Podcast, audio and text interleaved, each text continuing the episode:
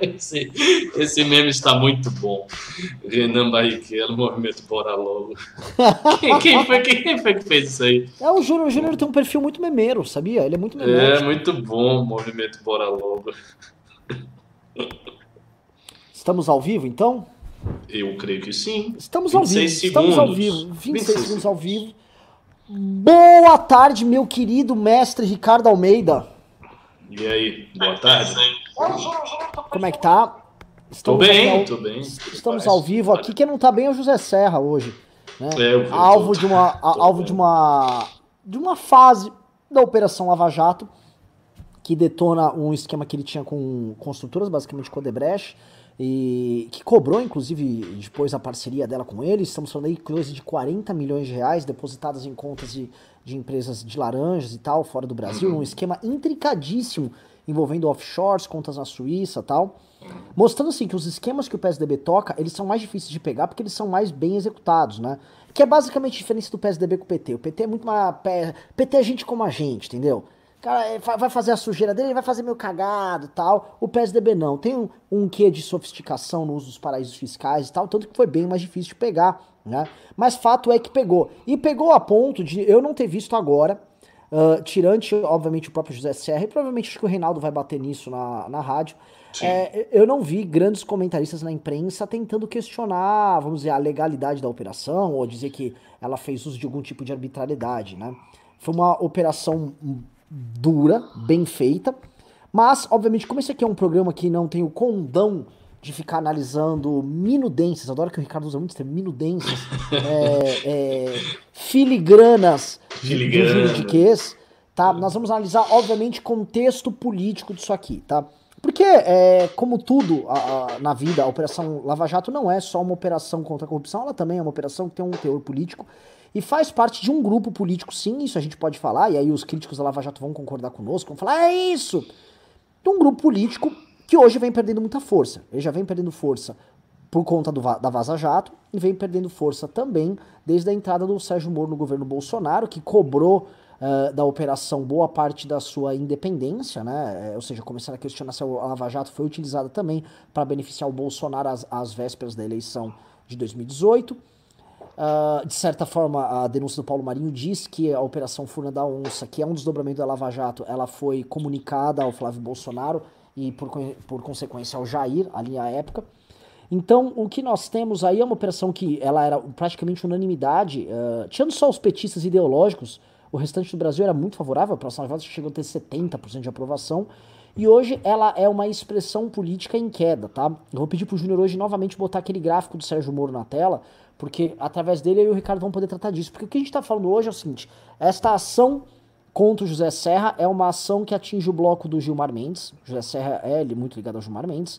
Atinge o bloco do que a gente pode chamar de establishment, no, na sua acepção mais clássica aqui, né? É, é o, ao bloco PSDB, MDB, esse bloco não hegemônico, porque ele não foi hegemônico no João, mas era um bloco que fazia oposição e também se juntava com o PT e também se servia das mesmas construtoras lá na década, na primeira década deste novo século, deste novo milênio.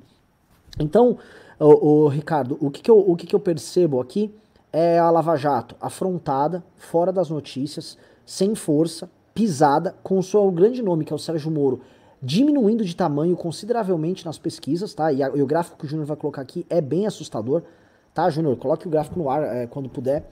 É, eu vou passar a bola para você, tendo em vista o seguinte, tá? É, essa operação que pegou o Serra, é, ela vem em boa hora para Lava Jato tentar reconstruir sua narrativa histórica. Né? Ela vai tentar fazer uma, narra- uma narrativa de, de enfrentamento novamente com o Centrão.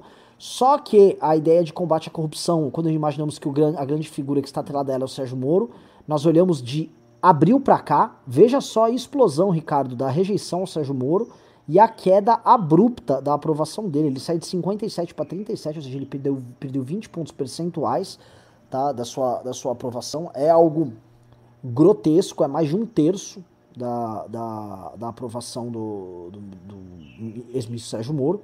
E a rejeição dele explodiu também na mesma medida, tá? Ele perdeu 20 pontos e ele ganhou praticamente 20 pontos de rejeição.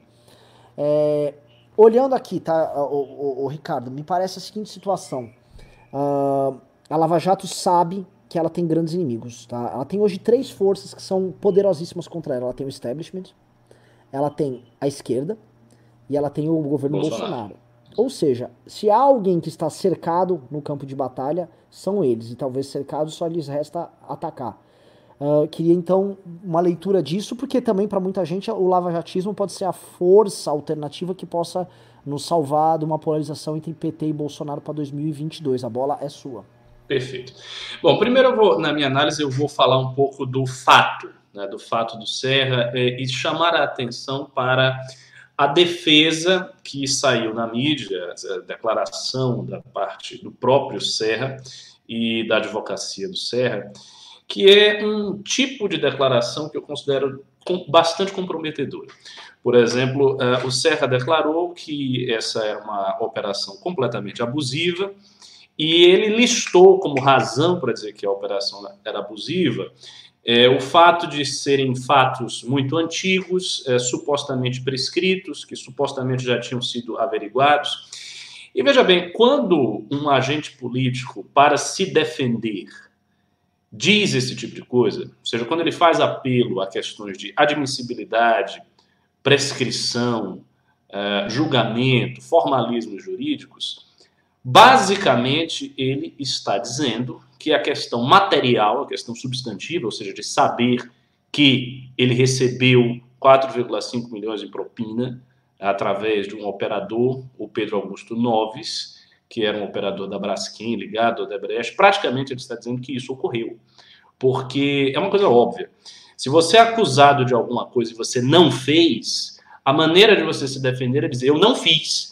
Essa acusação é completamente absurda, esse fato não tem nada a ver, os caras estão inventando isso aí, eu não fiz, não tem nada a ver, portanto, eu estou sendo objeto de uma perseguição.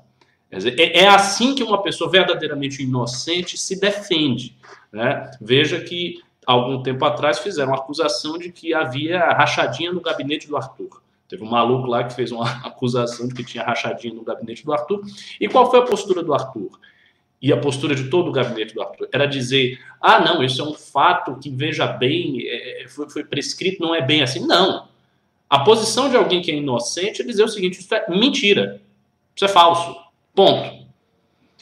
E a defesa, pelo, menos, claro, eu não, eu não vi a defesa juridicamente, mas aquilo que saiu na mídia como defesa de José Serra é uma defesa por questões de formalidade jurídica, que talvez a Lava Jato tenha atropelado ou não tenha, é difícil a gente é, estimar isso, mas eu acho que é uma defesa já por si só comprometedora. Dito isso, o que é que ocorre? A gente sabe, e eu vejo isso desde quando era criança, que boa parte dos nomes tradicionais da política brasileira são nomes de pessoas que estiveram ou em algum momento da sua trajetória política vinculada a atos de corrupção. Propinas, eh, favorecimentos indevidos, montagem de máquinas eleitorais, né? e, e, e, tudo, e tudo isso, digamos assim, faz parte do, do receituário básico de ser um político tradicional no Brasil. E quem quebrou esse tipo de expectativa, que era quase óbvia na política, foi a renovação política que nós fizemos, que o MBL fez e o Partido Novo também fez, nesse processo aí desses poucos anos. Então nós tivemos uma renovação do círculo parlamentar com novos nomes que realmente não tem nenhum caso de corrupção que pesa contra eles e essas pessoas entraram no poder sem terem montado uma máquina eleitoral, sem terem usado milhões para financiar as suas respectivas campanhas. E essa maneira de entrar no poder é uma maneira de alguma, de alguma forma nova, porque não era assim que a coisa funcionava, e, e até hoje, em grande medida, não é assim. Então, um político tradicional, um político básico, geralmente é um cara que está envolvido com algum escândalo, com algum tipo de esquema, até porque, como eu falo sempre, as eleições são muito caras. Você pagar a eleição não é, não é brincadeira. Você imagine que, para você ser vereador de Salvador, o preço médio da eleição é um milhão de reais. Como é que um político tem um milhão de reais? Onde é que ele tira esse dinheiro? Um vereador, vereador de Salvador. Ele não, ele não vai conseguir grandes doações de grandes empresas. Ele é apenas um vereador. Ele não vai ter grandes empresas interessadas no mandato de vereança de uma cidade do Nordeste. No entanto, a média de gasto é um milhão. Então ele tira esse dinheiro de onde? Essa é a grande pergunta. Só tem dois casos. Ou ele não gasta isso tudo, e ele tem uma campanha barata por voto de opinião. Ou, o segundo caso, ele é muito rico, né? Então, eu, eu conheço, por exemplo, políticos como o João Galberto. João Galberto é um cara que perde dinheiro com política. Ele é deputado federal, mas ele tem muito dinheiro, muito rico. Então, ele mesmo banca a campanha dele, quando ele foi prefeito de Mata de São João, ele bancou a campanha dele toda, foi prefeito, ele queria ser prefeito, e no momento em que ele acha que ele não está afim, ele também sai. É, então tem esse caso, que é um sujeito muito rico que tem um desejo de uh, ser um gestor ou de dar alguma contribuição política. Isso existe também, mas é raro, é difícil. E tem o terceiro caso, que é o do cara que não é muito rico, que não tem todo esse voto de opinião, que não tem essa força toda, mas que montou uma máquina eleitoral. E aí, nesta, nesse processo de montar a máquina eleitoral, e assim, a máquina eleitoral do Serra é muito poderosa. O Serra é um, um dos quadros mais importantes da política brasileira. Um sujeito que foi ministro da Saúde, que é senador, que é um, uma figura é, é, é, antiga no PSDB, uma figura central do PSDB. A gente pode dizer que dos grandes líderes clássicos do PSDB, hoje você tem o que? O Serra, o Fernando Henrique Cardoso e a família do Aécio. Né? considerando que o Aécio é neto do Tancredo Neves. Então você tem essas grandes famílias aí. E, e por conta disso, a Lava Jato foi realmente um, um tiro no establishment, que hoje já não é mais. Essa operação, politicamente, eu vejo como uma resposta que a Lava Jato dá a uma acusação que é reiteradamente feita contra ela, tanto pelo PT quanto pelo bolsonarismo, não pelo establishment. Né? Essa é uma acusação que é feita pelo PT e pelo bolsonarismo. A saber qual é a acusação? A de que a Lava Jato protege o PSDB.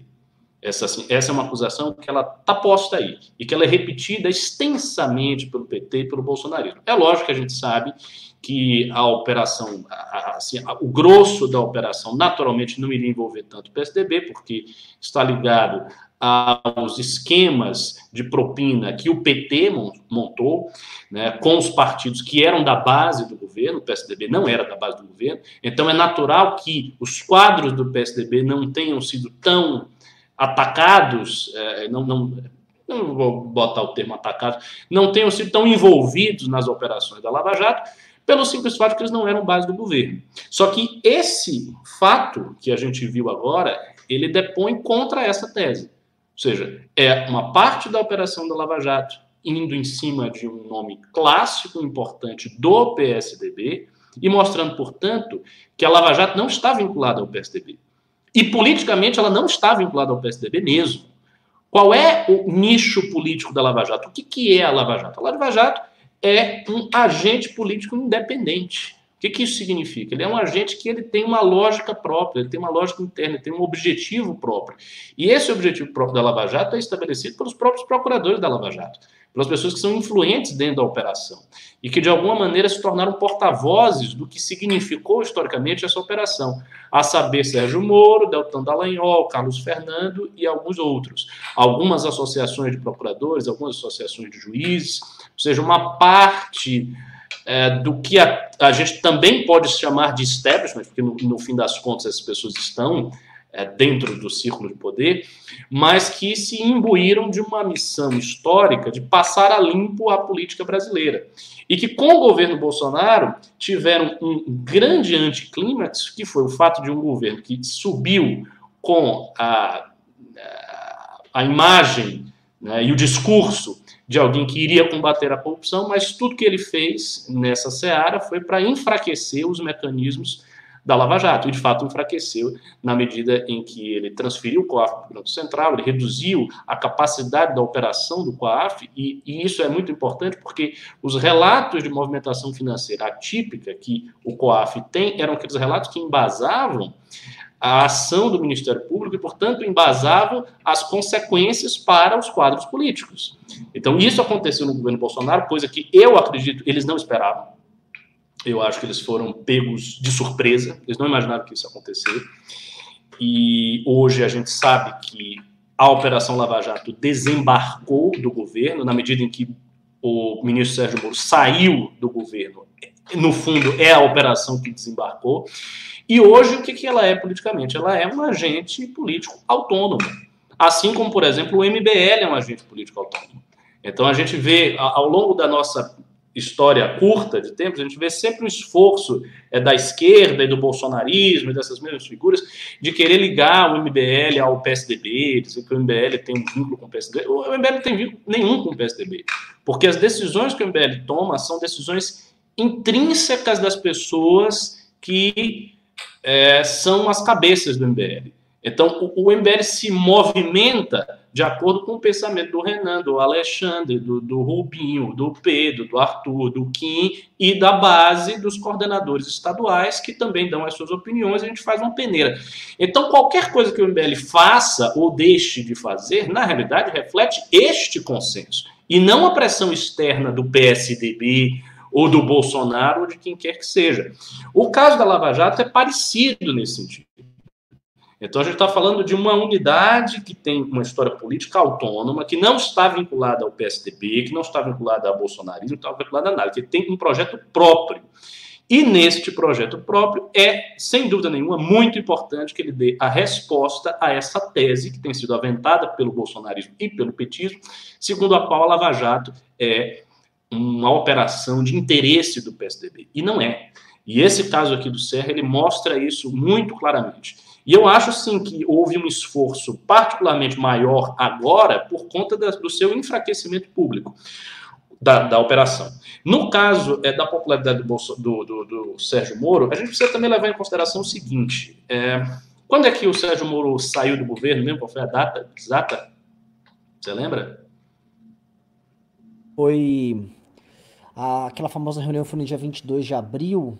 É. Uh, foi abril. entre abril e maio ali. É. Pois é. Foi aí. A gente está vendo o gráfico. Qual, qual, é o ponto de inflexão do gráfico? É este. Já abriu para. É.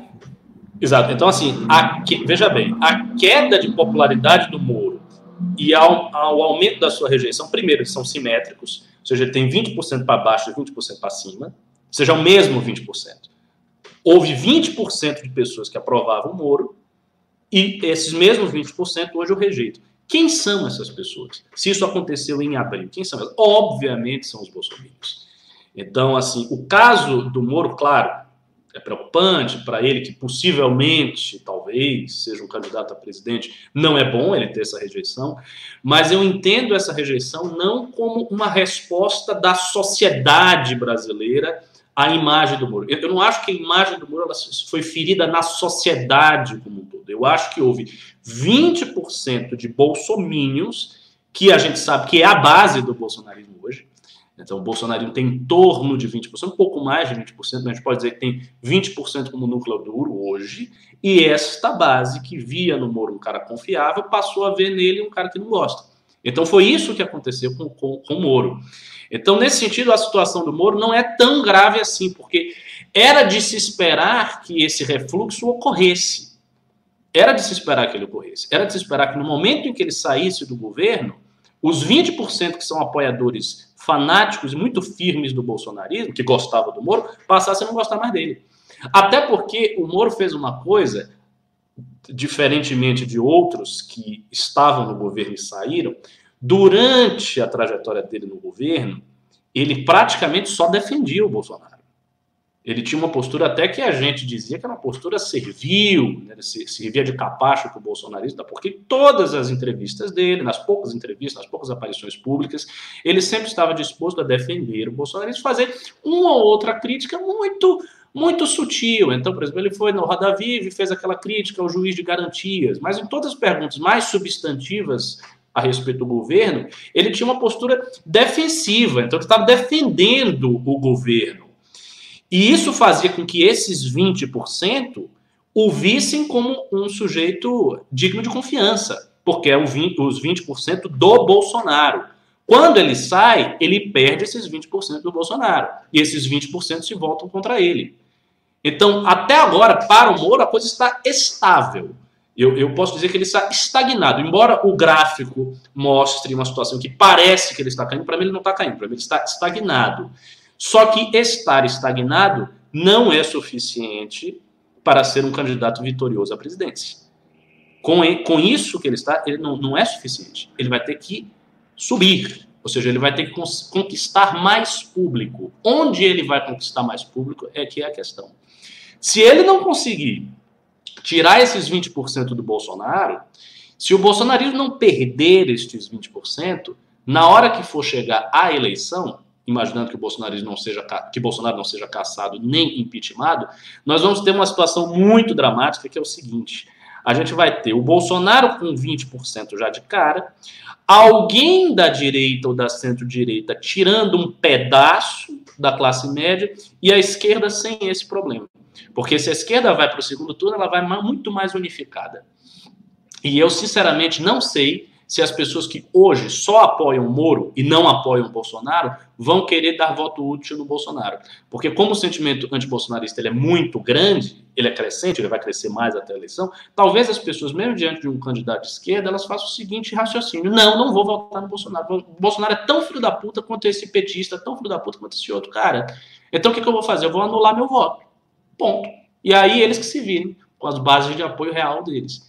E aí, neste sentido, eu acho que o Bolsonaro tem grande chance de perder. Então, assim, a minha análise por hora, para começar, é essa aí. Boa análise, professor Ricardo. Uh, e análise extensa e completa aí. Tá? Porque é, eu, eu tava pensando muito agora em teoria dos jogos, né? A teoria dos balãozinhos, um dos elementos da teoria dos jogos, que é aquela coisa seguinte: se você tem uma corrida de balão, para ver quem é o balão que sobe mais, né? Então todo mundo tem um balão e todo mundo tem uma espingarda.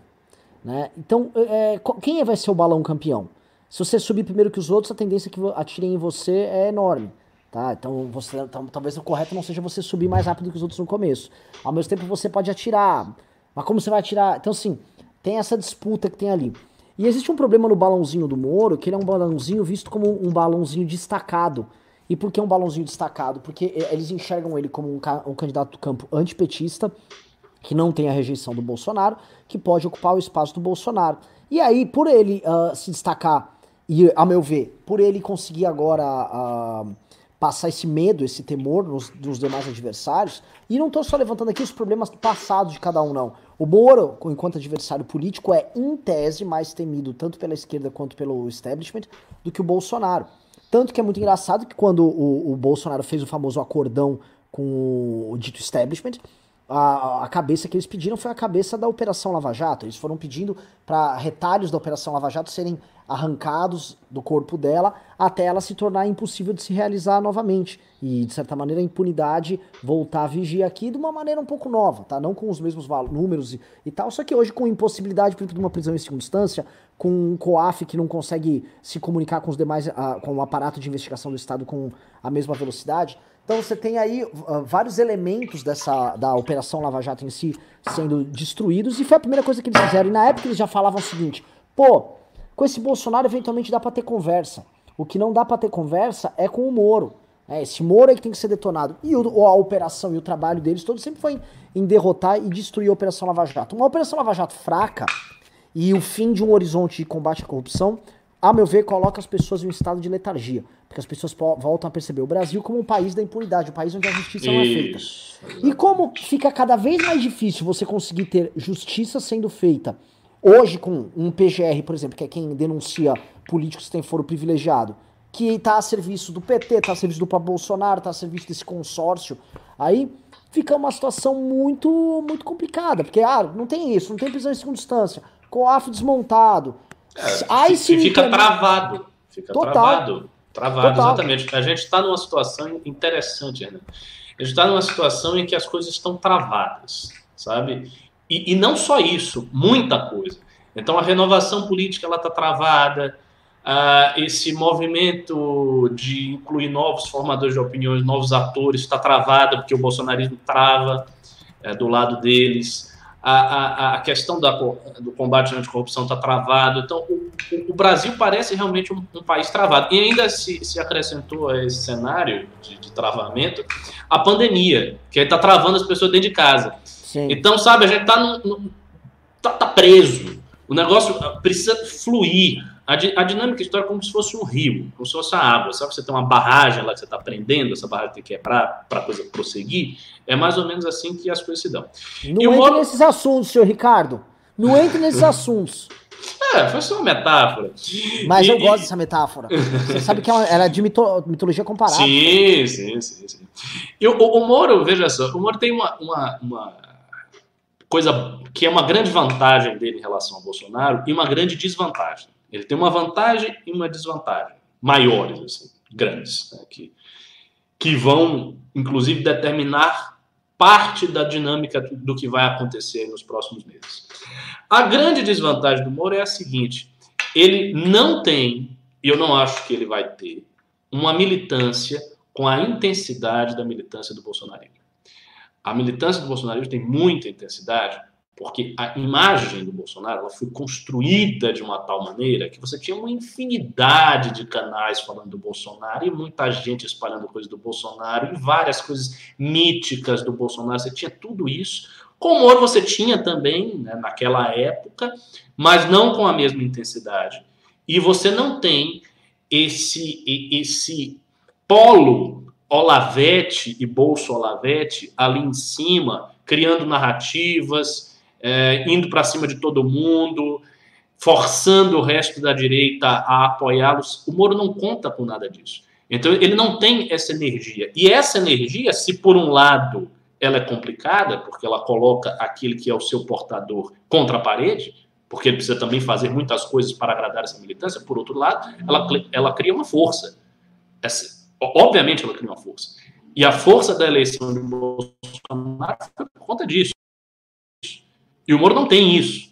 Então essa é uma diferença grande, já de cara, a favor do Bolsonaro. Uma diferença que fortalece o Bolsonaro como player político. E o Moro não tem isso e ele não vai ter isso. Até porque a personalidade dele, o jeito dele, é um, um, uma personalidade que não, não causa muito isso no público, sabe? Ele não é como, por exemplo, eu citei o Arthur, vou citar de novo. O Arthur, que é um cara que ia para cima, do, do, do, esquerdista e filmava e não sei o quê, é uma figura meio pitoresca. Então você, você consegue criar uma imagem de herói e tal. O Moro tem essa coisa, mas é aquela imagem do, do juiz probo e correto. Não, não, não é um negócio que entusiasma muito as pessoas. Né? Então ele tem essa desvantagem, tem essa fraqueza. Só que ele tem uma grande vantagem. Ele não tem uma família complicada do jeito que é a família do Jair Bolsonaro. Então, até onde a gente sabe, o Moro é um cara honesto, não, não, não sabemos de nada dele. Então, ele é honesto, ele não tem uma família que está há 20 anos no poder, fazendo rachadinhas e coisas similares. Ao contrário, ele é um juiz. Ele, ele, saiu da função dele de juiz, ganhando, sei lá, 25 mil por mês e tendo um emprego absolutamente estável, no qual ele não precisa e nem, te, nem tem. Ele nem, enquanto juiz, ele nem tinha muitas condições de ser corrupto. O máximo de corrupção que ele poderia fazer, sendo juiz, era receber um dinheiro para é, lavrar uma sentença da seguinte maneira: ou seja, pedir uma sentença com esse conteúdo e receber um dinheiro por isso. Coisa que eu acho que ele não fez. Se fosse para ter comprado o Moro, ele seria comprado na época em, do, do, é, é, que a Lava Jato estava no auge. Faria muito sentido ter comprado o Moro nesta época. Faria muito sentido o PT comprar o Moro, coisa que não aconteceu. Então, provavelmente, ele realmente é um cara honesto. Então, se ele chegar à presidência, ele vai chegar com uma ficha limpa, o que dá a ele uma tremenda vantagem no enfrentamento ao establishment. Porque todo o, o degringolar do governo Bolsonaro se deu porque o governo Bolsonaro está preso a rachadinha do Flávio. Então ele tem coisas a esconder. Então ele não pode se comportar como se ele não tivesse nada a esconder e ir para a luta de peito aberto. Não, ele tem rabo preso. E o negócio é o seguinte: quando você tem rabo preso, você tem que se adequar ao esquema. Se você tem rabo preso, meu amigo, você não vai poder fazer qualquer coisa. Você vai ter que sentar e conversar com as figuras do establishment numa posição frágil, numa posição de alguém que tem coisas a esconder e precisa da anuência e da, do beneplácito do STF, de outros partidos, de não sei o quê, para que a família dele não seja é, presa. Né? O Moro não tem isso. Então, isso lhe dá uma grande vantagem. Então, veja bem, ele tem uma grande desvantagem e uma grande vantagem. O que, que eu acho que ele precisa fazer, e as pessoas que estão assim, ao lado dele precisam fazer? Elas precisam dar um coach para ele mudar a imagem dele, e ele tem que começar a criar uma militância morista. Ele tem que começar a criar uma militância morista. Uma militância, não precisa ser tão sectária, tão agressiva quanto o do bolsonarismo, mas uma militância que chegue aqui, por exemplo, no chat do MBL e comece a pressionar de verdade o MBL para apoiar o Moro. Do ponto de vista dele, do, do candidato, não estou dizendo que isso é bom para o Senado total, estou dizendo do ponto de vista do candidato, o candidato se fortalecer. Ele precisa criar uma militância fiel a ele, nem a Lava Jato, fiel a ele, militância morista. E essa militância tem que pressionar os vários agentes políticos para obter o apoio ao Moro. Isso precisa acontecer. Não estou vendo isso acontecer. Ele saiu do governo já tem uns meses, não vi essa militância aparecer, não vi ele fazendo essa militância aparecer, não vi ninguém ao lado dele fazendo isso aparecer. O tempo corre e o negócio é o seguinte: se ele não tiver isso, vai ser uma situação complicada dele enfrentar o Bolsonaro. Porque assim, o Bolsonaro vai ter contra si o desastre do governo, mas ele pode conservar 15% de apoio muito fanatizado. E quando essas pessoas se mobilizam, elas começam a fazer a campanha. E elas vão fazer a campanha para o Bolsonaro, se ele tivesse esses 15%, vai, vai, vai ser aquela campanha de graça. A galera vai meter outdoor, vai ficar compartilhando com menos intensidade que 2018, é óbvio. Mas vai ter. E o Moro não vai ter. O Moro vai ter que fazer uma campanha relativamente tradicional, porque ele não tem esse ponto de apoio. E aí, na campanha relativamente tradicional, é que a coisa começa a complicar. Porque se você faz campanha tradicional, é o seguinte: você precisa de doação, de doação de várias empresas. Aí, aí veja, aí você começa a entrar na lógica do que é uma campanha. E o que, é uma campanha? A campanha é um negócio seguinte: é um negócio caro, que você vai gastar numa campanha de presidente 200, 300 milhões declarado e mais. E esse dinheiro vai vir de onde? Ele vai vir de grandes empresas, de grandes players, de banco, de construtor, não sei o que, que vai fazer a sua campanha. E esses agentes econômicos, se eles dão esse dinheiro todo, eles dão esse dinheiro com uma contraprestação. O cara não dá o dinheiro porque achou você bonito. Ele dá o dinheiro porque ele quer que alguma coisa aconteça. Então, e quando as construtoras forem ver a campanha do Moro, elas vão dar dinheiro para o Moro? Não vão dar? Se elas derem, elas vão dar a troco de quê? Os bancos vão dar dinheiro para o Moro a troco de quê? não vai ter nenhum favorecimento, ele vai poder fazer, por exemplo, uma política anti-oligarquia bancária mais rigorosa do mundo? Não vai. Veja que o próprio Ciro Gomes, que se defronta com esse mesmo problema, já que ele é candidato à presidência, o que, que ele diz? Ele diz: de, de banco eu não quero dinheiro. Então ele quer dinheiro do setor produtivo, ele tem dinheiro do setor produtivo, mas do banco ele não quer, porque como para ele, um dos centros, é fazer uma política anti-oligarquia bancária, ele fala isso o tempo todo, se ele tiver dinheiro do banco, ele não vai fazer isso. Ele já vai estar comprometido. E no caso do Moro, a coisa mais.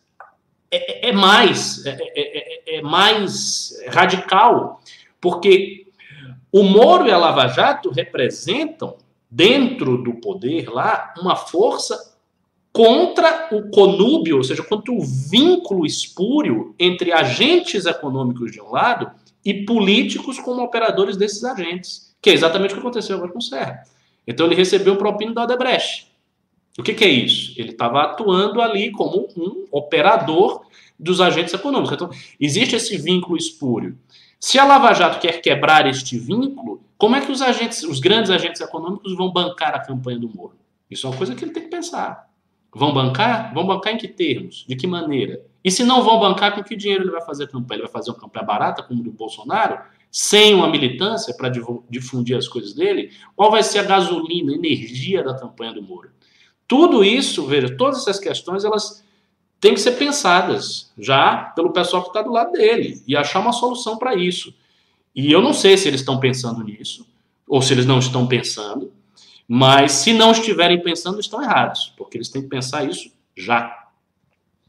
Eu vou falar um ponto para você, Ricardo, que para mim é um ponto essencial, tá? Do porquê eu vejo muita fraqueza no Moro, tá? A gente já teve algumas discussões aqui, e a época da saída do Moro, a gente falava quem, do, quem dura mais, Moro ou Bolsonaro, né?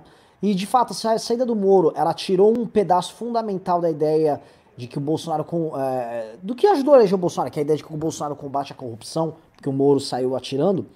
Por outro, aconteceu uma coisa que a gente falou nos MBL News que eu, eu fazia com você lá, ainda eu tava na praia, inclusive, quando a gente falou, talvez o Moro, ele perca relevância no processo.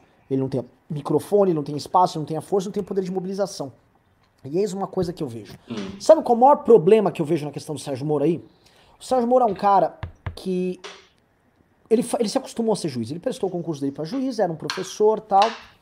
Ele, ele eu, não é um eu vou, cara peraí, eu vou ligar a luz aqui, só, só, só, só Sim, você um tá na tá, penumbra. Tá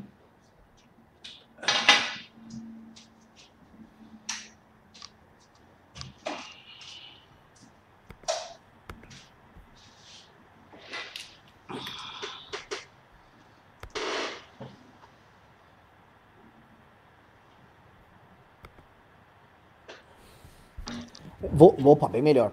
Então, Ricardo, o, o, o que eu vejo é o seguinte: o Moro, cara, ele. Ser juiz tem suas vantagens, né? Você tem uma caneta que é muito poderosa, né? Você constrói suas decisões. Se por um lado tem muita responsabilidade, você não tem que fazer uma coisa chamada correria, tá? O Moro não é um cara correria. E o que, que é, é, ser um cara correria? É uma pessoa que tem que ser agilizada, falar com os outros, saber que, por exemplo, as decisões que você toma, eventualmente elas só vão ter efetividade dependendo de costuras sociais que você vai fazer. Uhum. Enquanto juiz, você não precisa Perfeito. muito disso. Não, você tem a caneta na mão, você jogou, jogou, acabou. Jogou, a jogou. coisa faz efeito pela força inerente da lei. De Exato. fato, não precisa disso. O burocrata, ele, ele se aproveita da estrutura burocrática, né? Ele é uma peça dentro de uma, de uma engrenagem e ele consegue, dentro daquela engrenagem, ter uma determinada previsibilidade para ele saber até onde ele pode ir, né? E como ele pode agir.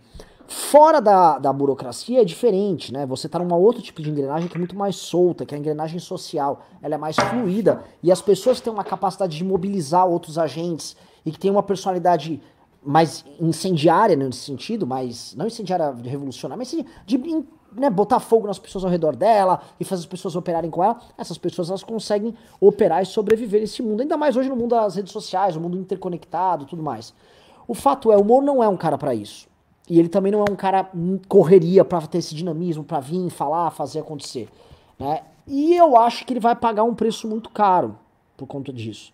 E eu acho que ele já tá pagando esse preço, né? Porque ele Novamente, qual o plano de mídia que o Sérgio Moro tem? Que, como é que o Moro pretende fazer? O Moro, entende, o Moro já entendeu que ele fazer um tweet hoje e aí outro tweet amanhã com respostas meio de lado pro Bolsonaro não vão resolver esse problema de, de derretimento que estão causando Pois é, pois que é. tem milhares de mensagens correndo no submundo das redes sociais, em WhatsApp, com teorias conspiratórias falando que ele pertence à CIA, que é isso, blá blá blá blá. Que hoje mesmo os bolsominions estão falando o seguinte: foi só o Moro sair do Ministério da Justiça que a Lava Jato pegou o PSDB. Os meninos estão falando isso, sendo que não há relação alguma entre uma coisa e outra. Eles estão até comemorando, dizendo que, ah, olha só, né, foi botar o, Ara, foi botar o Aras na PGR, a coisa mudou, né? Tipo, eles estão... Os meninos estão criando teorias malucas, muitas pessoas vão acreditar. Ah, quem, quem será a esquerda para dizer não pra uma, pra uma tese dessas, né? É, eu, se eu sou a carta capital, eu falar, ó, oh, acho todos eles fascistas, mas parece que os Minions têm um ponto aqui, né? E o, e o Serra, o MDB, todo mundo vai falar. Tanto que a primeira reação do Serra foi muito interessante. Quando houve ali a, a operação, foi falar que a operação ela era ilegal. Foi a primeira coisa. Porque hoje o ref, a, você já age de reflexo com relação a qualquer desdobramento da Lava Jato. Ilegal, uhum. ilegal, isso é uma arbitrariedade. Mais uma arbitrariedade cometida pelos louquinhos do Paraná. E eles vão, e vão, e vão empurrando. E o fato é o seguinte: a Lava Jato não soube uh, construir o, o, campo de defesa dela. E eles estão em xeque e estão numa situação muito complicada. Hoje é um dia, vamos lembrar, o José Serra ser pego, anos atrás, se fosse três anos atrás, dois anos atrás, isso ia ser um, escândalo de proporções homéricas. Homéricas. homéricas. Essa live aqui ia estar tá com 6 mil pessoas, a galera desesperada. Ah, tá tudo! É, e não tá. Meu não tá. Deus, e agora? Assim, é, Serra, né? Tá, tá bom. É? Porque o pessoal sabe assim, pegou ele, mas também assim, não tem prisão em distância. A coisa não. A coisa. Hoje assim, ele pegou. Talvez eles vão repatriar uma parte do dinheiro lá que tava lá nas uhum. contas dele. É aquela coisa meio. Né, meio, meio palmolenga, como se caracterizava o Brasil pré-Operação Lava Jato. Então, eu acho que é, esse tipo de coisa vai ajudar o Brasil. É, ajudar. Vai, vai, vai ajudar a construir uma, um resfriamento. Um resfriamento muito grande na, na atuação da opinião pública. E aí, nesse, nessa questão do resfriamento, onde entra. Aí eu vou concordar com o que você falou. Onde entra o fanático? O fanático bolsonarista, ele não está defendendo causa nenhuma, ele defende só o Bolsonaro. A causa dele é o Bolsonaro, não importa o que o Bolsonaro faça. É, o vínculo dele é com, uma, é com uma pessoa. Eu vi até um twitteiro, um, um perfil de Twitter que você segue, que escreveu uma coisa que é verdade, né? Que os idosos uh, acham que o Bolsonaro é um legado que eles vão deixar para a posteridade, eles vão continuar defendendo, não importa é, o que seja, porque de certa forma o Bolsonaro representa também é, a boa parte do que eles não só pensam, mas o saco cheio que eles estão com tudo. Eles acham como se fosse assim, ó, pega, fica esse maluco aí, maluco, dá um jeito aí e dane-se, né? Então o pessoal tem essa relação mesmo com o Bolsonaro e eles vão. Já o Moro não. O Moro com a Lava Jato, se tinha um processo histórico, quem tá assistindo vai entender. E o Moro, ele tava lá quase que encarnando o processo. Então a pessoa olhava e via tipo uma correspondência entre os fatos que aconteciam no dia a dia e a ação desse juiz. Hoje você não tem mais isso. Então o Moro virou um cara avulso, solto. E onde vem o erro central dele? Que até hoje ele deve se. Com tenho certeza que ele se pergunta. E eu, e eu realmente não entendo. O que, que ele foi fazer no governo do Bolsonaro? Né? Será que ele acreditou realmente se ele. Eu acho que sim. Eu acho que sim. Eu acho que ele acreditou. Eu acho que ele acreditou ele deve ter pensado da seguinte maneira: olha, o Bolsonaro não é um cara muito sofisticado, não é nenhum estadista, mas deve, não deve ser um cara corrupto e deve realmente querer que o combate à corrupção prossiga no governo dele. Ele deve ter pensado nisso. Muita gente pensou nisso. Eu, por exemplo, eu, não achava que o, o, o, problema do Jair seria este problema de rachadinha e de ficar na mão do sistema. Eu achava que seria outro. Eu achava que ele seria um cara incompetente, porque ele nunca estudou nada e sempre deixou muito claro que ele não queria estudar porra nenhuma, então ele respondia as perguntas substantivas sempre se referindo a outras pessoas, o que para mim já era um sinal de incompetência clara. Então eu achava que ele ia ser incompetente, achava que ia ser um governo errático, mas não achava que seria um governo fraco diante do establishment por conta de escândalo de corrupção que ele está escondendo. Eu não achava que ia ser isso. Então, esse desdobramento provavelmente não estava na cabeça do Moro. E aí ele aceitou por conta disso e ficou lá dentro até o, ponto que não deu mais. Então, eu acho que foi isso que aconteceu. É, e só, só, antes de continuar, vou pedir um negócio. Eu entrei hoje na live, tá todo mundo me xingando.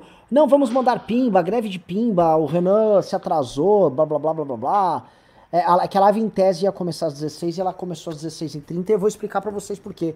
Eu tô, eu, tô, eu tô com um iPad aqui em casa, né? E, enfim, nu, nu, nunca uso, assim.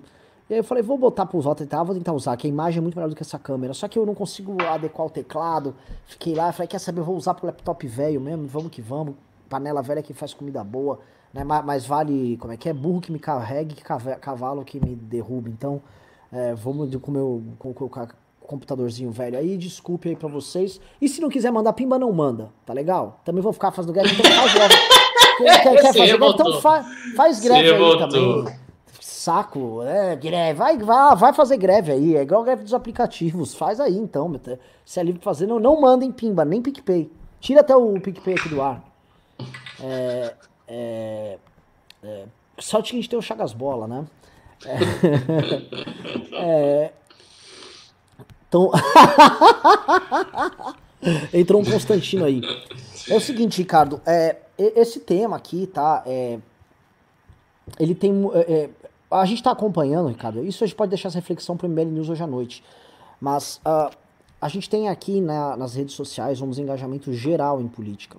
E ele estava sendo sentido uh, na direita Minion, na nossa, e agora na esquerda também.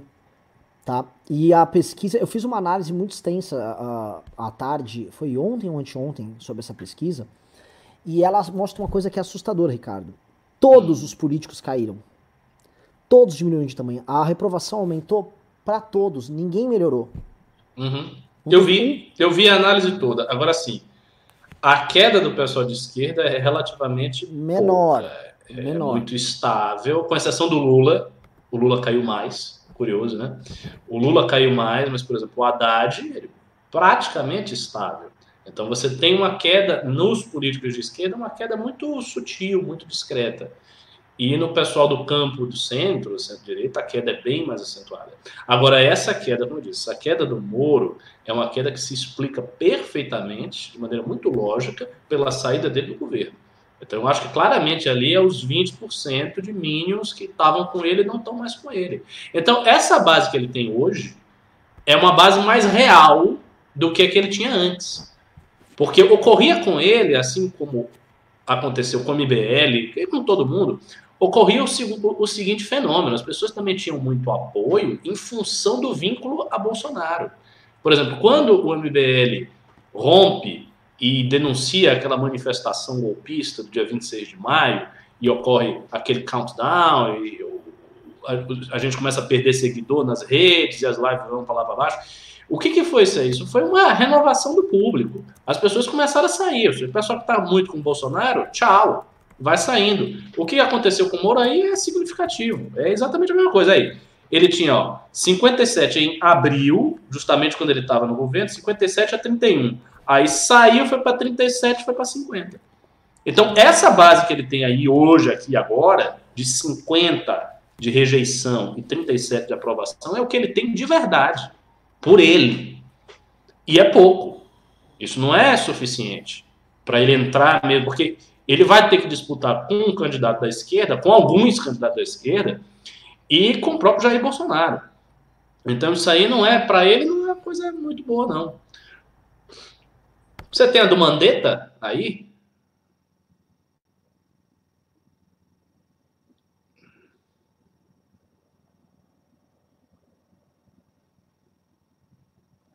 A do Mandetta, olha só. Tá mudo, Renan. Tá mudo, você tá falando. Tá o Mandetta, presta atenção, não tá caindo igual o Moro, né? Mas é o seguinte, a rejeição dele tá subindo em níveis cavalares. É, exatamente. exatamente. E, e, e, aí é curioso do Mandetta entender por que que tá... É, deve ser a mesma coisa do Moro, né? Agora, assim, do é Mandetta isso. não, não, o Mandetta é um pouco diferente, porque o Mandetta não era visto como realmente vinculado a, a Bolsonaro quando ele foi ministro da Saúde. Assim que ele começou a fazer alguma coisa no Ministério da Saúde, já fez numa situação de tensão com o Bolsonaro. Eu não sei. Talvez o Mandetta seja o caso daquela estrela que brilhava e não brilha mais. Tipo, havia um motivo para todo mundo falar do Mandetta e agora não tem mais motivo. O que, que o Mandetta está fazendo? Não? É, é, é, é que eu imagino, sabe o que, Ricardo? Que eu acho que há uma rejeição geral com tudo. É, a pandemia, é gente morrendo, é, as pessoas. Tá, vou, dar, vou dar um exemplo. A economia tá uma merda, tá? Não param de fechar negócios. Negócios estão uhum. fechando e tal. Então a vida das pessoas tá pior, então as pessoas vão falar que o Mandetta também é um bosta. Todo, eu sinto um mau humor geral nas pessoas, de um cansaço geral, Isso é uma é perda de esperança geral. Então todo mundo vai pagar um preço disso, em maior ou menor, menor grau. Obviamente quem tá mais vinculado no, no governo, e, então, tipo, Moro, quem tá, quem tá no holofote, pum, vai, vai, vai caindo com mais velocidade. Uhum. Mas todo mundo, por exemplo, o Ciro. O Ciro, nesse processo todo, ele apareceu muito na imprensa durante toda, toda a crise aí da pandemia. Mas o Ciro meu, diminuiu de tamanho, diminuiu a aprovação, aumentou a rejeição. Lula, mesma coisa. Então, eu acho que, que as pessoas elas estão sem esperança, elas estão vingativas. E eu acho que uma coisa que pode ajudar a contornar momentaneamente isso será a eleição municipal desse ano onde as pessoas terão que vir com alternativas e esperanças para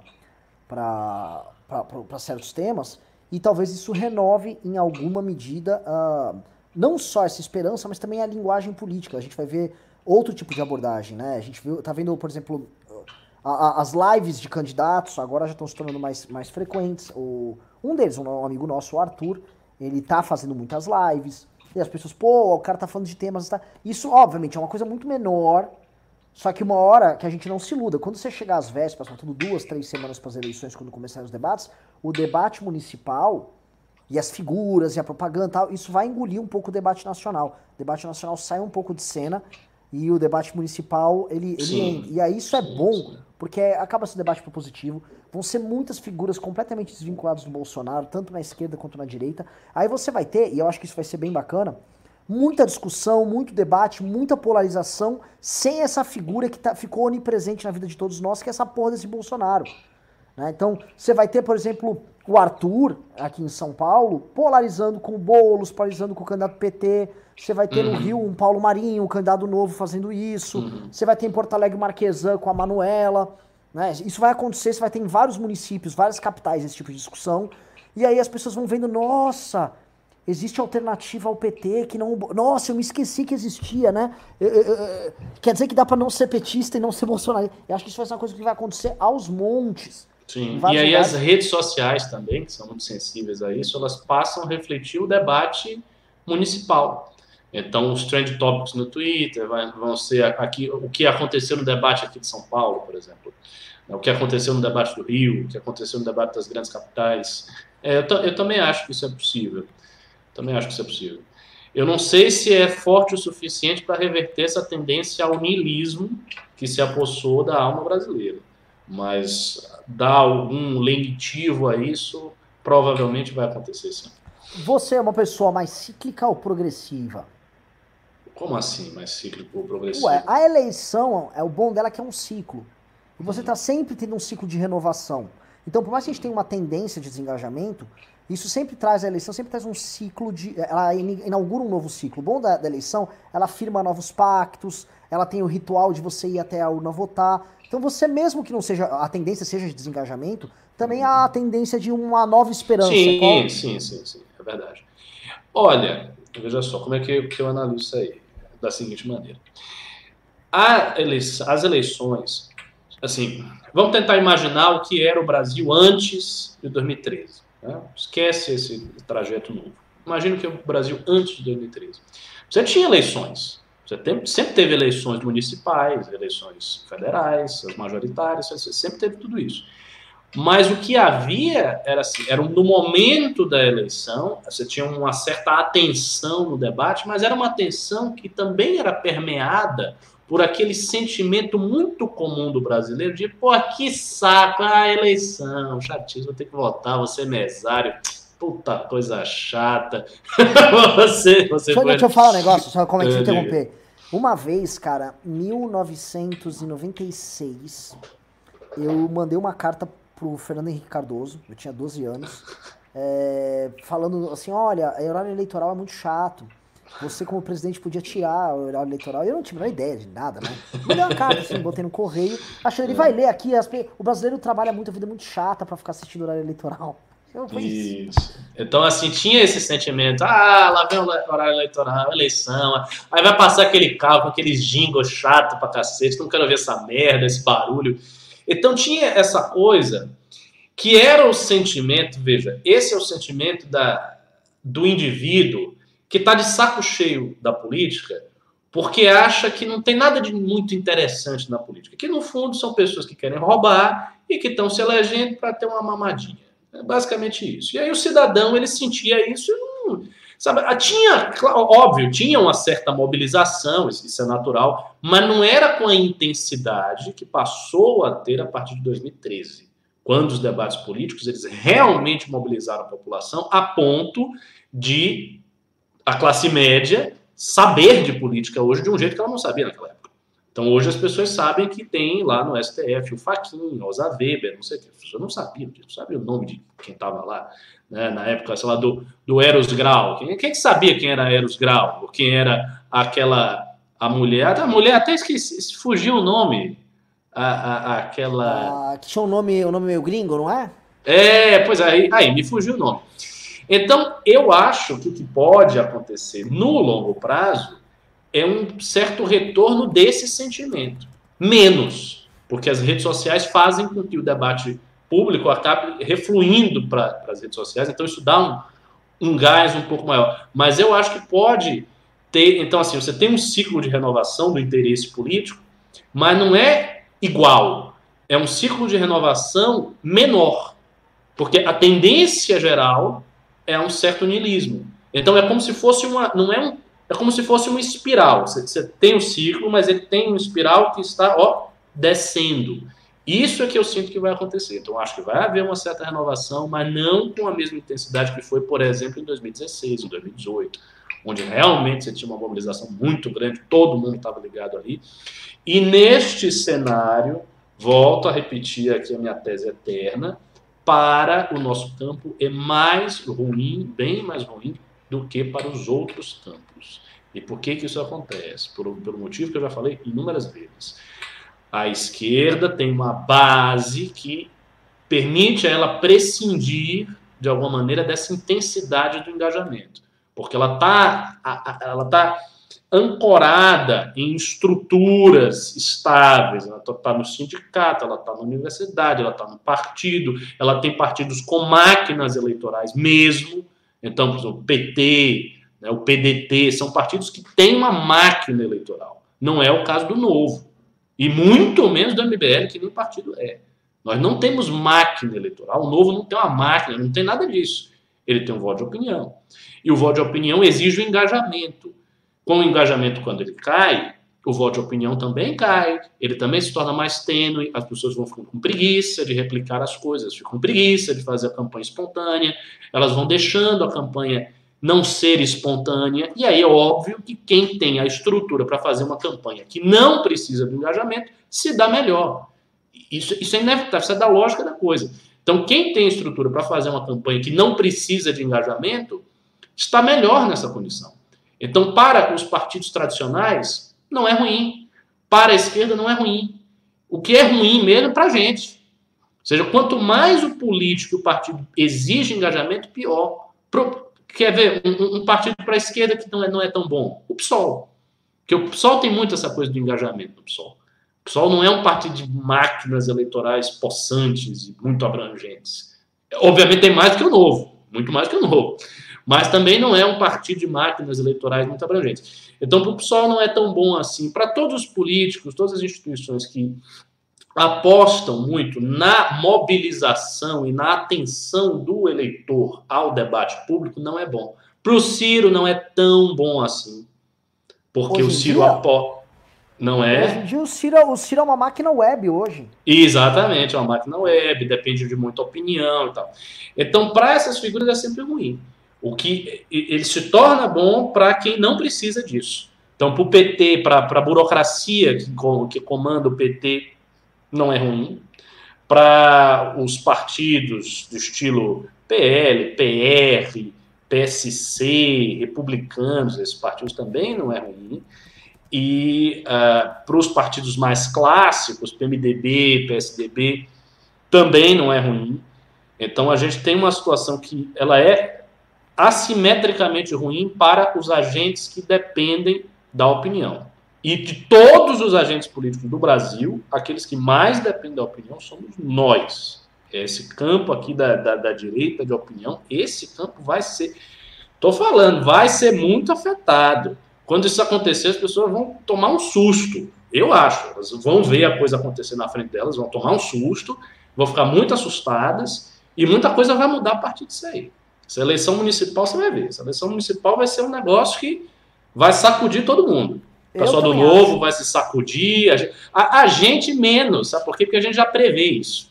Então, como o MBL já meio que prevê isso, e está fazendo essa análise há um tempo, a surpresa não vem a cavalo. Você meio que já Sim. sabe que o negócio vai mas para quem não tá, para quem ainda tem uma, uma visão muito ingênua das coisas, tipo esses meninos que saíram do MBL, que estão aí tweetando loucamente, querendo ser vereadores, esse pessoal vai, vai se assustar. Tomar um baque.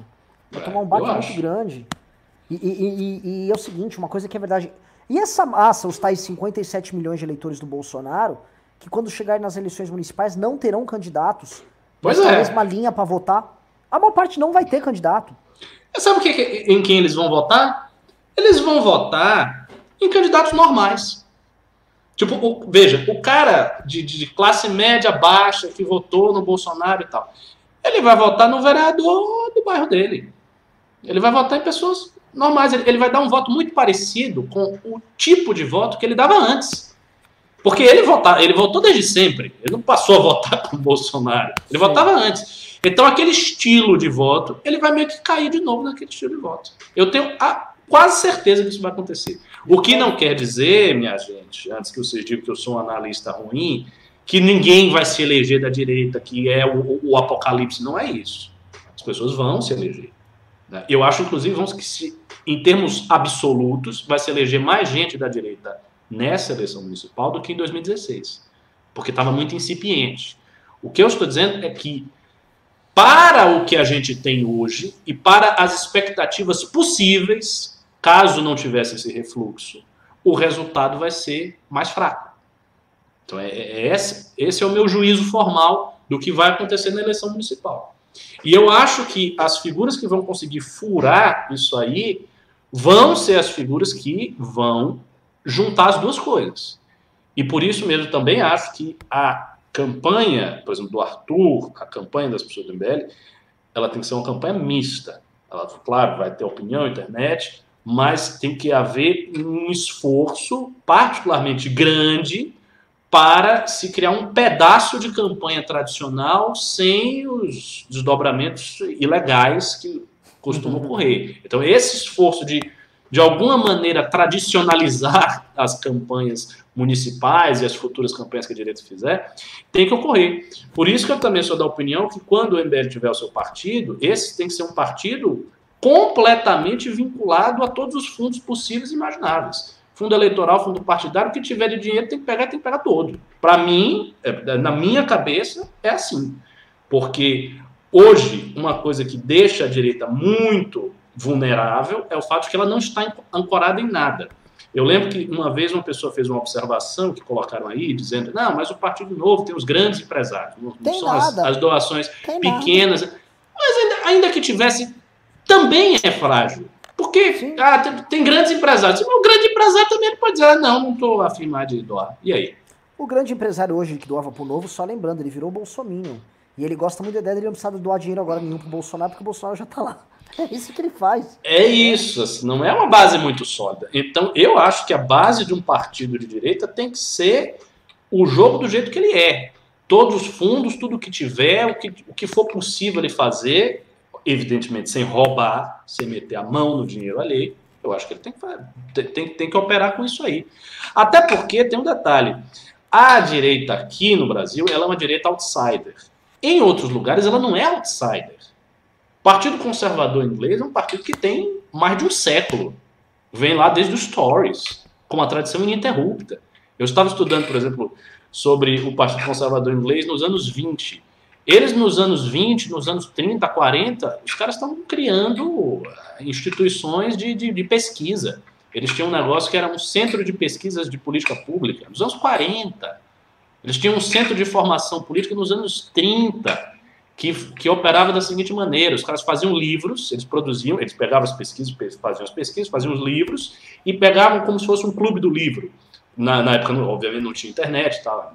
Tinha nada disso. E aí eles replicavam esse, esse livro na base toda do partido. Isso com muito dinheiro, com um bocado de aristocrata que era do partido, família Balfour, família Shaftesbury, as famílias ricas da, da, da, Inglaterra, que eram, que eram, eu acho que até hoje são o esteio do Partido Conservador Inglês. Isso é completamente diferente do que nós temos no Brasil.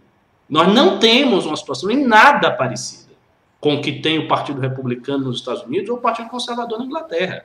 Partido Conservador na Inglaterra, durante o século XX, teve mais tempo no poder do que os outros partidos, do que o Labour Party. Era o Partido Conservador. Tem cerca dos 100 anos do século XX, acho que foi cerca de, de 60 anos que, que ele estava com primeiro-ministro, estava com maioria. Isso é muita coisa.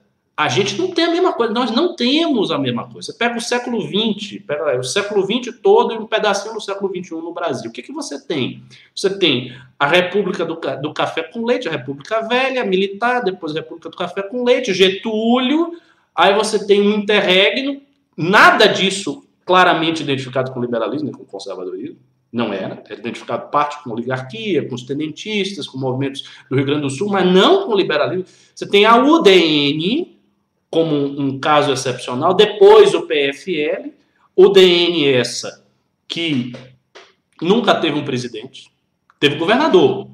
Teve Ademar de Barros, que eu acho que foi da UDN, teve Carlos Lacerda na Guanabara, mas não teve, não teve presidente. Aí você tem o PFL, o PFL vira um partido oligárquico, perde a sua identidade ideológica praticamente de maneira completa, e agora a nova direita. Ou seja, você não tem, o cenário é totalmente diferente. E qual é a consequência óbvia disso? A consequência disso é que a direita brasileira ela é outsider, mas não a direita dos outros lugares. A direita alemã, que é essencialmente representada pela democracia cristã, praticamente fez a Alemanha, né? fez a Alemanha unificada. Foram os democratas cristãos que fizeram a Alemanha unificada. Foi a centro-direita, de Adenauer, de Helmut, e eles fizeram aquilo ali. A gente não. Então é diferente. E o que, que isso significa? Significa que nós temos que passar da posição de outsiders para a posição de insiders.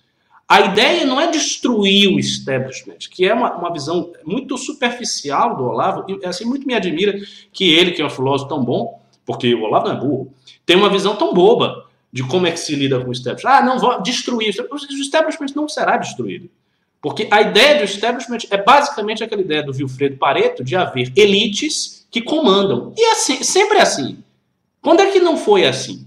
Quando é que você não teve elites no poder que comandavam? Quando? Revolução Soviética, depois você tem a formação da nomenclatura soviética, elite. Aqui, história política do Brasil, elite. O povo está no poder.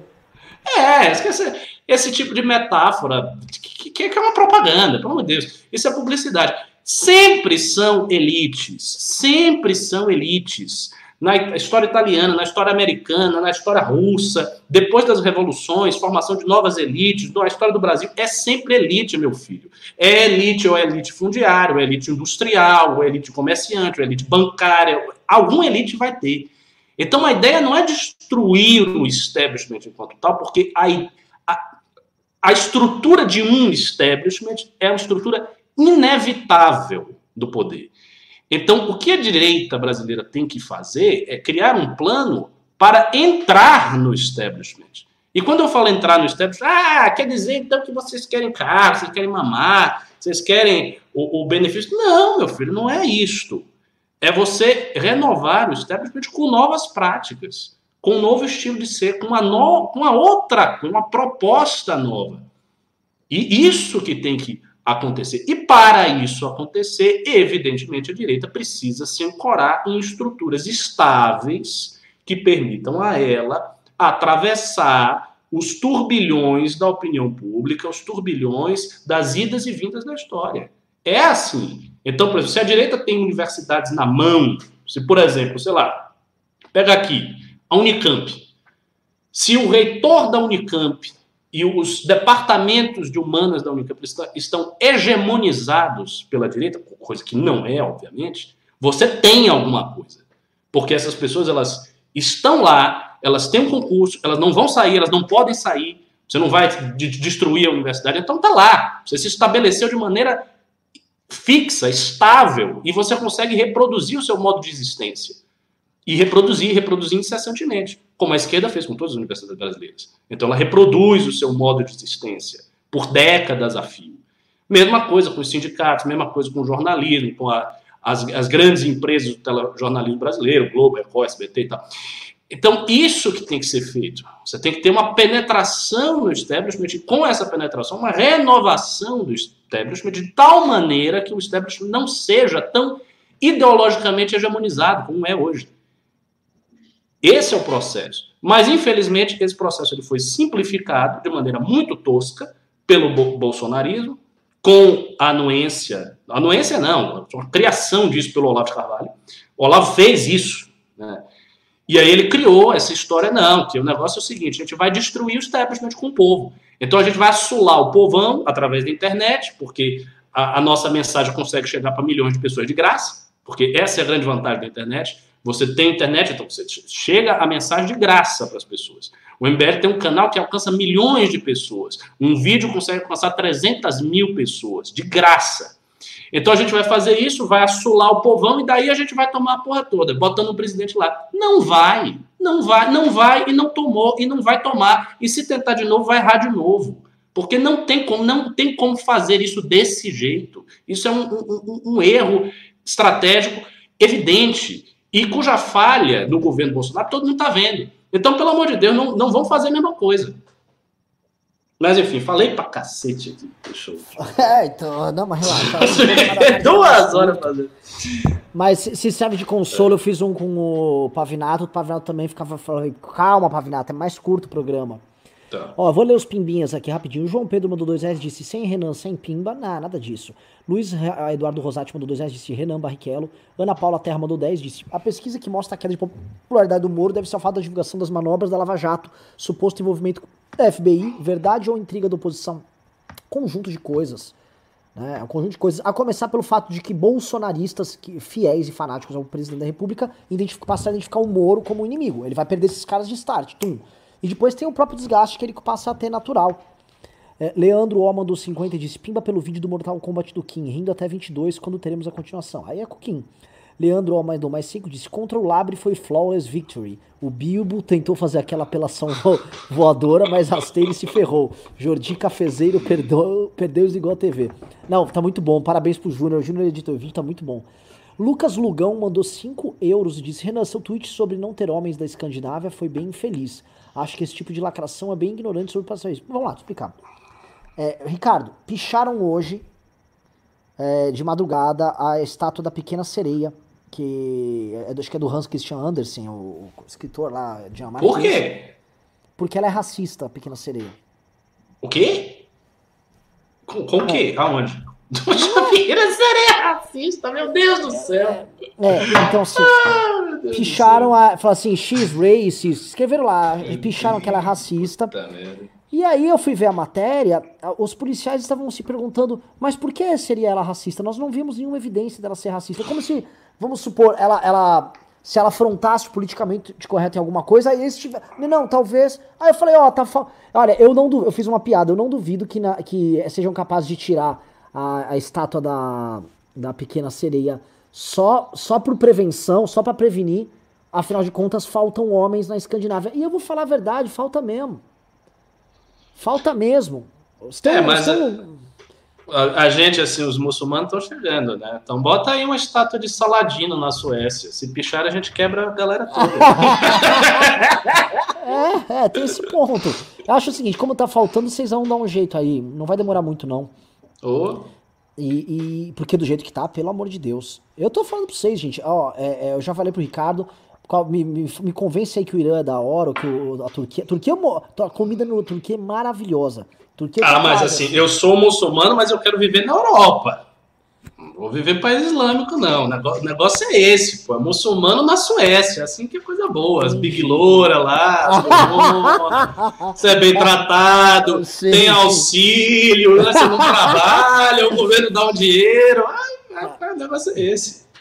Igor Plays mandou dois reais, disse, eu admiro o vosso trabalho, muito obrigado, Igor Plays. Naldo Santos mandou dois, disse, no Bolsonaro não voto nunca mais, todos nós. Eduardo Bezan mandou cinco, disse, na minha visão, se o Bolso ficar 22, provavelmente ele vai pro segundo turno contra o PT ou contra o Ciro. Em ambos os casos, eu anulo meu voto. Ué, Tá vendo? Viu? Mas é o seguinte, é, é. é, a- o que o Bolsonaro tá fazendo, saiu até a matéria sobre isso, é, vou destruir todo mundo que pintar como alternativa. E essa dissolução tão rápida do Moro assusta. E o Bolsonaro tá jogando certinho aí, tá? Tô falando agora no jogo. Ele vai, ele tem máquina, ele pode sobreviver com a máquina em certa medida. Então ele vai matando os outros, tum, tum, tum, tum. Exatamente. Bruno Seneguin mandou 5 reais disse: É muito difícil para pessoas sensatas como o Moro e a Moedo entrarem nessa lacração que atrai voto do brasileiro. Não se sentem confortáveis nesse ato. Isso é uma outra verdade. Para você fazer parte do jogo das redes sociais, existe algo de burlesco, Ricardo. É, é, Eu sei, mas tem que fazer. Tem que fazer. Eu, eu acho que em alguma medida tem que fazer. Por exemplo, o MBL está conseguindo chegar num equilíbrio nisso. Sim. A gente não é tão cinzento. A gente bota um sensacionalismozinho até aqui no News. Serra presa amanhã, oh meu Deus! Fim do Bolsonaro, Bolsonaro morreu. Faz um, você tem que ter um negócio, ter mas um- também não pode ser imbecil. Sim. Corujão mandou 5 reais disse: Ricardo, nesses últimos dias estão pipocando no Insta vários perfis em pró Moro com o mesmo layout dos bolsominhos. Algo suspeito e preocupante. É, a gente já vi. viu, mas muito fraco. Muito fraco. Diogo Rosanelli mandou 50 e disse: Ricardo e Renan, vocês não acham que o Moro está meio parado devido ao período da quarentena após ter saído do Ministério da Justiça, mesmo que o Mandetta fez, que o impediria de atuar de forma mais ampla junto a outros órgãos para alavancar seu perfil para 22? Não. Não. Rede social, rede social não depende disso. Bezano voltou, mandou dois reais, disse: Ricardo, financiamento privado de pessoa jurídica foi proibido. É, mas acontece do mesmo jeito. É, e vai acontecer. Esqueça essa, esqueça a lei. A, a proibição existe, mas vão continuar pagando do mesmo jeito. FR mandou 5 dólares e disse: Vocês gastam uma energia tremenda para alavancar a candidatura do Moro. Não. Não.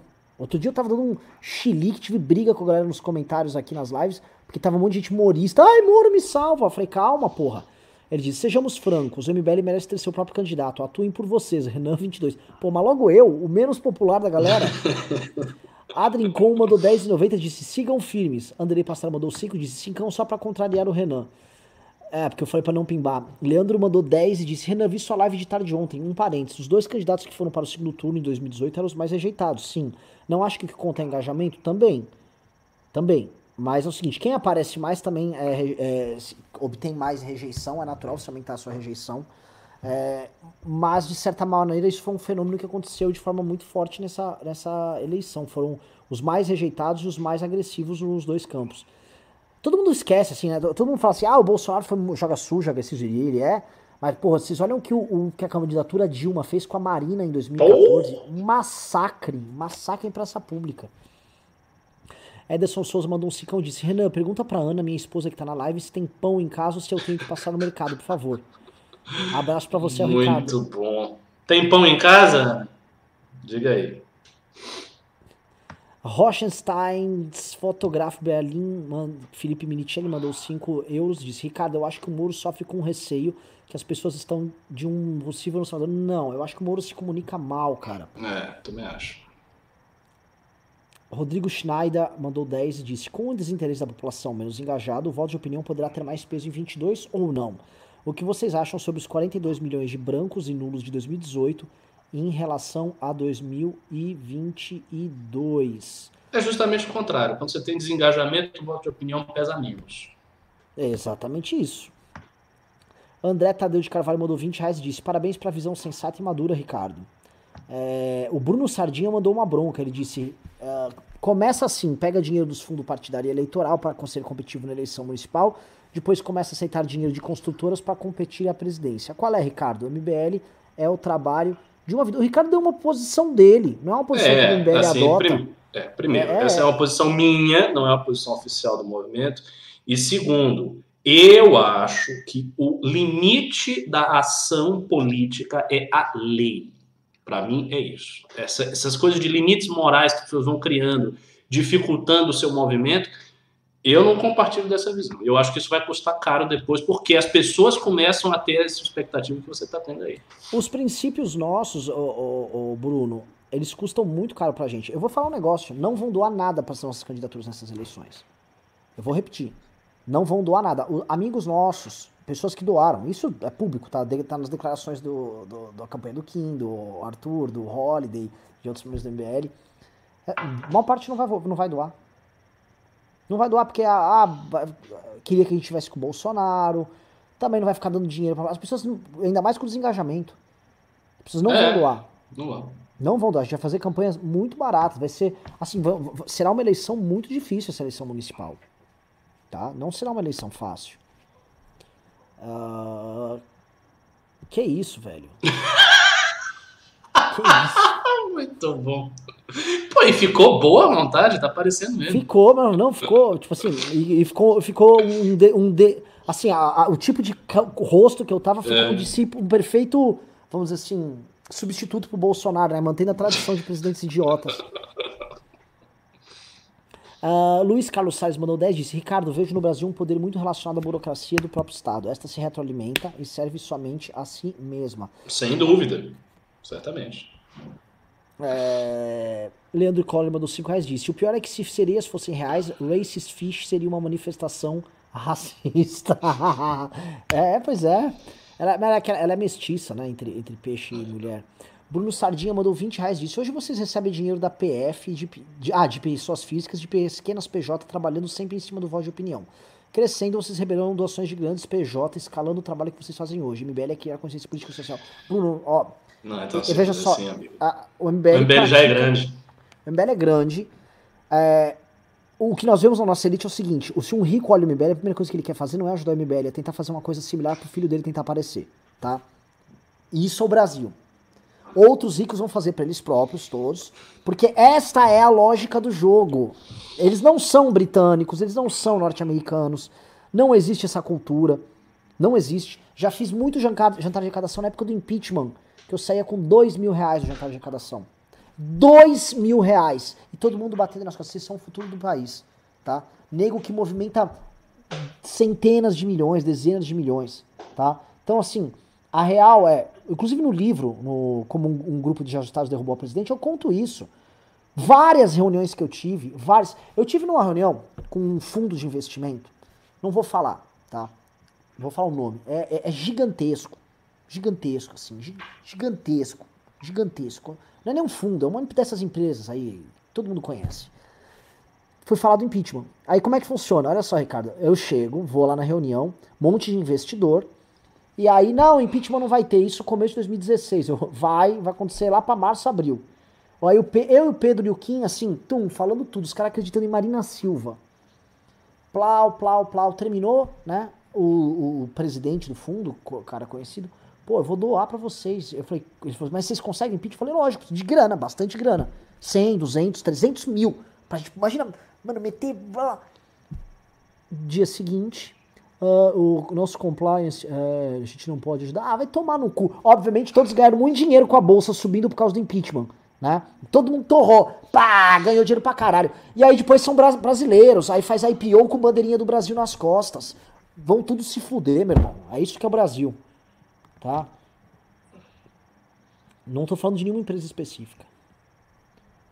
É... Ah, o pessoal falando que a XP não é, a XP não é o Alaska Black, o Alaska Black muito menos, eu só zoou Alaska Black. Não, é, é uma empresa aí conhecida, mais ou menos conhecida, mas quem é aí do ramo e tal. A Rochestein Photograph Berlim mandou 5 euros e disse: penetrar na política aceitando as regras do jogo e financiamento e ascender ao poder para renovar o establishment. Anotou a aula, Renan. Eu acho que ele tá sendo irônico aí. Sim, sim, sim. Não, o pessoal ficou é, bravo. Cara, me desculpe, assim, a minha opinião é essa. Ana Won Calara mandou 5 reais. Disse: Eu ajudei o MBL com mais de mil reais para ser usado para pagar multa eleitoral. Só volto a ajudar quando o Renan calar a boca. Conta anônima. Não entendi.